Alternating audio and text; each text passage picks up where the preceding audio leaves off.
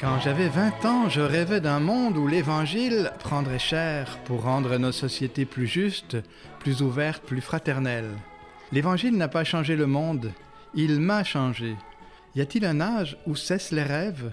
Il me plaît d'entendre la voix d'un compagnon de route qui ne cesse de rêver d'un monde plus beau à faire ensemble.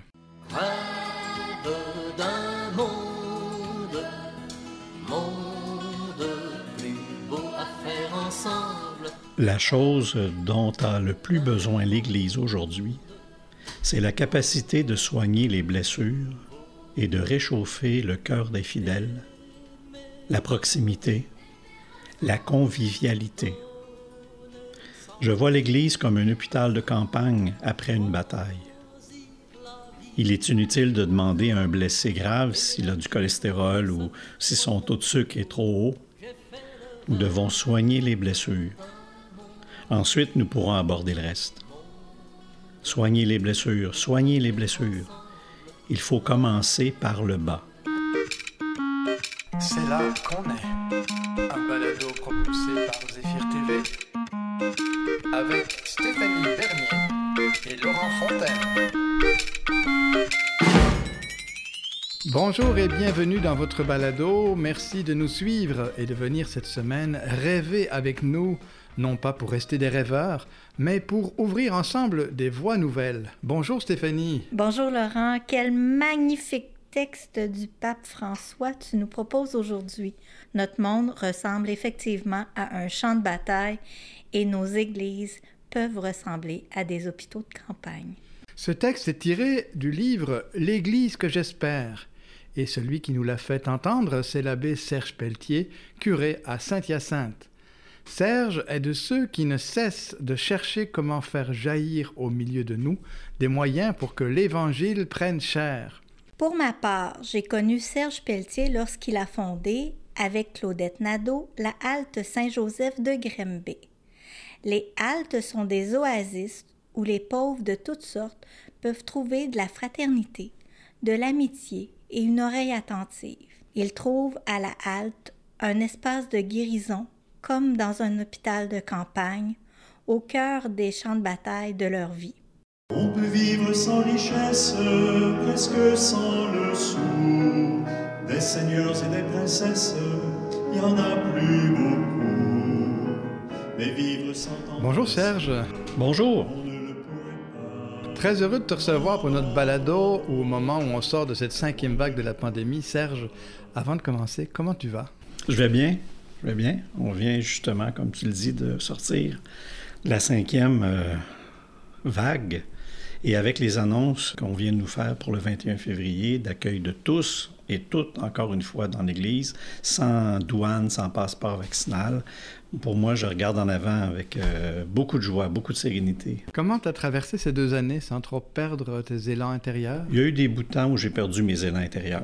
Euh, je me suis senti handicapé à bien des égards de ne pas pouvoir me faire proche, de ne pas pouvoir donner la main, de ne pas pouvoir donner des câlins à ceux qui souffrent, à ceux qui pleurent dans des deuils, tout ça, euh, de ne pas pouvoir accueillir euh, autant que j'aurais voulu.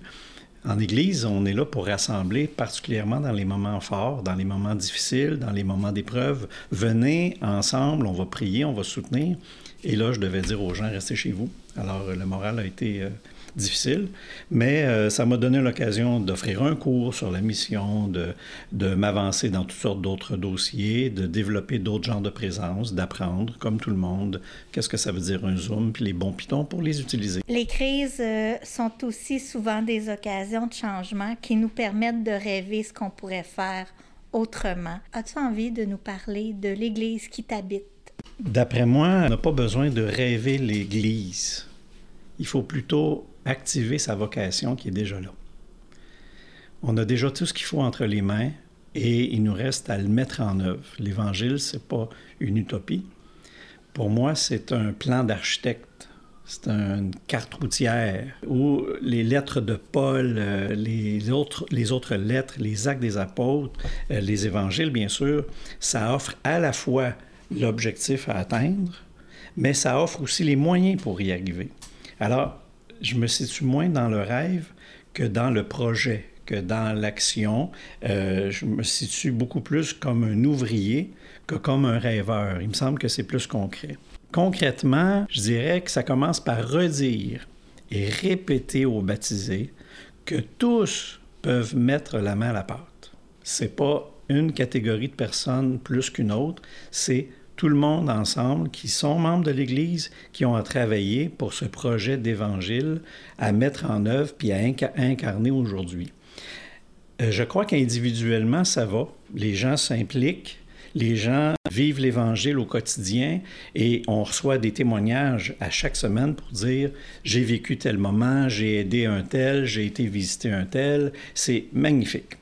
Ce qui reste à mettre en œuvre, selon moi, c'est en groupe en équipe, en assemblée. J'ai dit tout à l'heure qu'il faut que les baptisés mettent la main à la pâte, mais trop souvent, j'ai l'impression qu'on ne sait pas trop quelle pâte manipuler. C'est peut-être là le rôle des leaders de mettre, choisir des pâtes, puis de les mettre entre les mains des baptisés. Moi, j'appelle ça des projets d'engagement. Et il s'agit de regarder alentour euh, là où il y a des souffrances, là où il y a des enjeux de société, et d'interpeller les laïcs en disant, voici pourquoi on ne s'en irait pas dans cette direction-là. Les communautés religieuses nous ont montré le chemin. Ils nous ont montré comment faire. Ils étaient attentifs aux besoins du milieu, puis ils s'organisaient pour répondre à ce besoin-là en groupe. Comme baptisé, je me sens comme une apprentie cuisinière devant une recette compliquée de Ricardo. Je ne sais pas de quel bar puis quels instruments prendre la pâte pour la retourner. J'ai besoin de chefs d'orchestre comme toi, Serge, puis comme les équipes pastorales pour m'aider à voir par où commencer. Bien, je pense que d'un fois, on se complique trop la vie. Puis on a peur aussi de se tromper. Alors moi, je dis le contraire. Plongeons, essayons, acceptons de faire des erreurs, reprenons-nous, changeons de direction, mais regardons ça ensemble. Et, on peut regarder aussi ensemble les lieux où est-ce qu'on peut plonger. Je vais vous donner des exemples. Euh, j'imagine, par exemple, qu'à chaque ville, il y a un travail de nettoyage des berges d'une rivière. Bien, pourquoi qu'il n'y aurait pas des équipes dans telle paroisse qui se forment au nom de leur foi, puis qui s'engagent tel samedi en disant, nous autres, on, on y va, on va être là, présent. Il y a une nuit des sans-abri. Euh, qu'est-ce qui nous empêche comme leader d'interpeller les baptisés en disant à telle date, à telle heure, on se donne rendez-vous à tel coin de rue, puis on va participer à l'événement, puis vous ferez euh, le nombre d'heures que vous voulez, le nombre de... Mais on y va au nom de notre foi, on y va au nom de euh, notre attachement au Christ. Et c'est pas compliqué. je pense qu'on n'a pas besoin de planifier bien, bien gros des affaires d'avance. D'ailleurs, de toute façon, l'Esprit Saint peut nous surprendre. L'Esprit Saint va nous diriger peut-être. L'Esprit Saint va nous ramener ailleurs. C'est ce qu'il a fait avec Paul et Pierre bien, bien des fois. Alors, il faut s'attendre à ce qu'ils fassent ça avec nous autres aussi.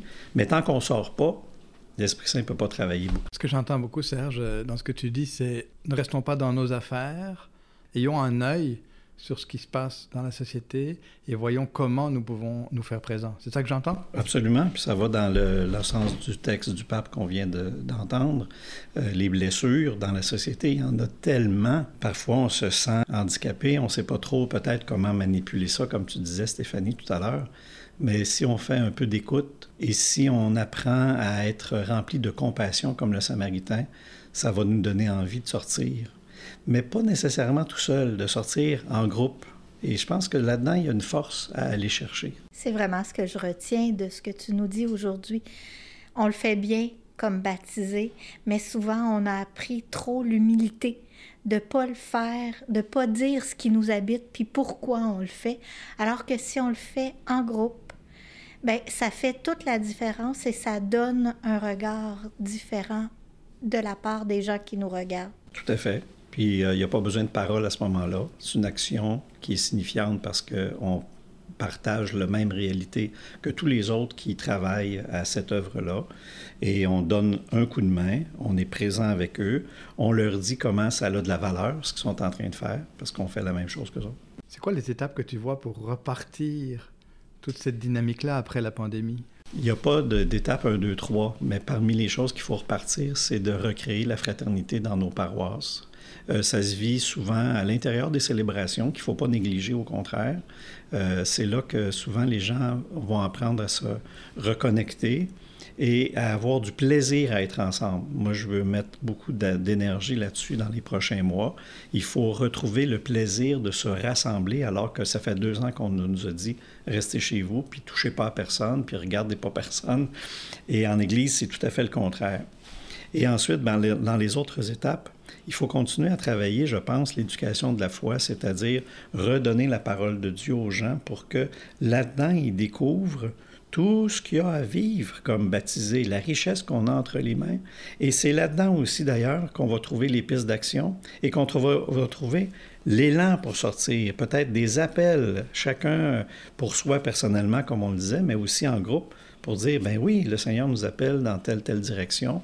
Et on peut s'enrichir de cette, euh, ce regard-là collectif en Église de la société dans laquelle on est déjà. Merci Serge parce que ça m'aide à connaître un petit peu quel bout prendre ma recette, quels instruments prendre.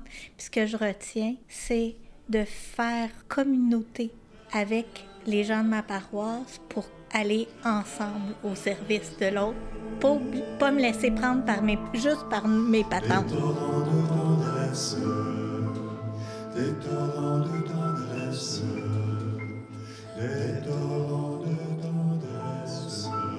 Stéphanie, ce que j'entends dans ce que Serge vient nous partager, il nous a rappelé que l'Église n'est pas simplement un rêve, mais qu'il y a déjà tout un programme qui est bien établi. On n'est pas dans l'utopie, mais plutôt dans un chemin qui existe là pour créer du neuf. Oui, souvent l'histoire de l'Église nous a invités à partager des rêves, à partager ensemble, à oser faire du neuf autrement. Un témoin qui me vient, François d'Assise, qui a choisi de tout laisser pour repartir à neuf et qui a contribué à créer l'Église d'aujourd'hui. Et au fond, il a osé croire à l'Évangile tel qu'il l'avait, à le prendre au mot, si on peut dire. François, comme beaucoup de gens autour de nous, comme Serge, je pense aussi, ne sont pas dans les « on a toujours fait comme ça », mais plutôt dans la création, qui nous sort de la fatalité et on sait que les crises sont des occasions de changement. Au début de sa vie publique, euh, Jésus nous a donné une recette. Heureux les pauvres, le royaume des cieux est à eux. Alors, heureux, ça veut dire, mon professeur disait, en marche, en way, en way, debout, lève-toi, fais ce qu'il y a à faire. Alors, en way, en marche.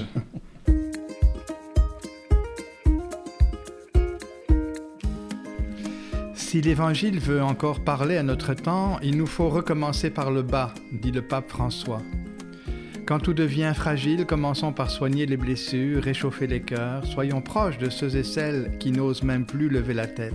Le reste suivra en son temps. Notre rencontre avec Serge Pelletier m'enseigne que tout, absolument tout l'Évangile peut se vivre encore aujourd'hui, si j'ose y croire. À 20 ans, j'avais des rêves, à 58 ans, j'en ai plus que jamais. Et vous? Merci Stéphanie, merci Serge. On est là pour vous. À la semaine prochaine.